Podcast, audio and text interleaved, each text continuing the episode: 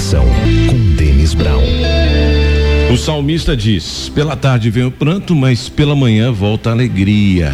O choro não dura a noite toda e as trevas não prevalecem, não vão persistir. Elas serão rompidas pela luz de um novo dia, pelo sol da esperança, pela estrela resplandecente da manhã, pelo sol da justiça. Vai brilhar sobre as trevas que ainda envolvem o mundo e a mente de muitos homens. Por isso que nós acreditamos que mesmo não enxergando, mesmo não vendo e mesmo com tantas dúvidas e questionamentos, nós acreditamos em Deus.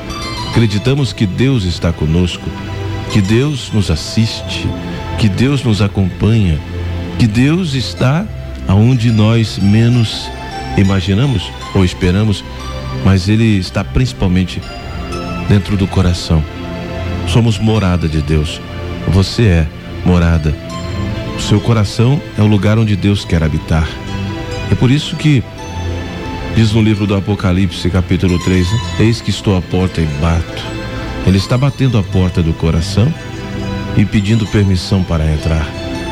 Um Deus, um Deus que pode tudo, pode fazer o que bem quiser, mas ele tem um respeito por você, um respeito à sua escolha, à sua liberdade, um Deus que não interfere nas suas escolhas e na sua vida, a não ser que você permita, a não ser que você convide, a não ser que você o invoque.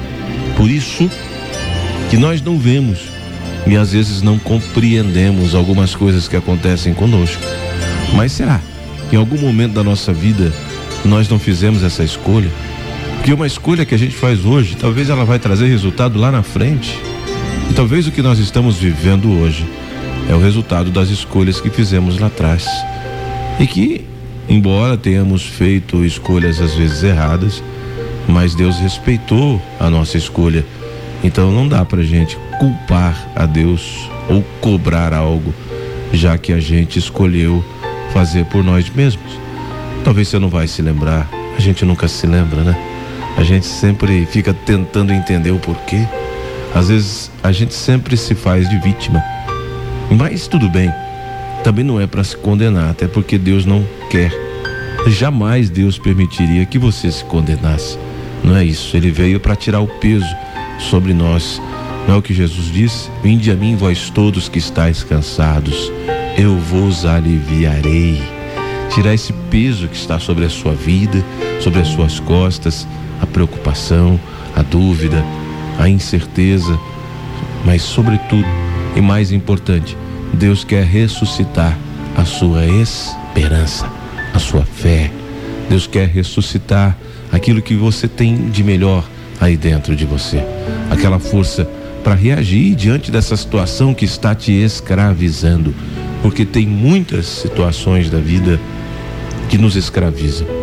E a gente precisa o tempo todo, todo o tempo do socorro de Deus. E isso, e esse socorro, e esse auxílio só acontece pela fé.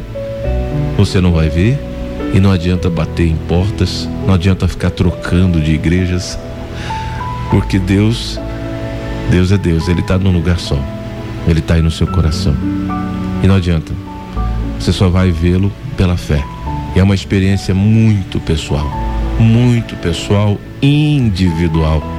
É, isso mesmo, é uma experiência pessoal e individual. Por isso, que não adianta procurar Deus em lugares ou em pessoas, você sempre vai se decepcionar. Mas se você aprender a buscar Deus aonde Ele realmente está, dentro do seu coração, e permitir que Ele seja o Senhor da sua vida, e aprender a esperar o tempo dele, porque tem o nosso tempo. E tudo que nós fazemos é temporal, tudo tem um tempo. Mas Deus, hum, Deus é diferente, não é? O próprio Pedro nos ensina que um dia para Deus é como mil anos, e mil anos para Deus é como um dia. Então, por isso que o tempo de Deus é diferente do nosso. Mas uma coisa é certa: se as trevas têm tentado ofuscar a sua visão, as trevas do problema, da dor, do sofrimento, da perda, da tristeza, da depressão, do fracasso. São trevas, trevas que impedem que você tenha um encontro com a luz. E é por isso que o Senhor vem para iluminar sua vida hoje. Vem para te resgatar. Ele vem tirar você desse lugar difícil que você se encontra e te mostrar o verdadeiro caminho. E ele diz: Eu sou o caminho, a verdade e a vida. E às vezes a noite pode parecer longa, né? As trevas, mas nós acreditamos naquilo que o salmista disse, né? E vamos repetir.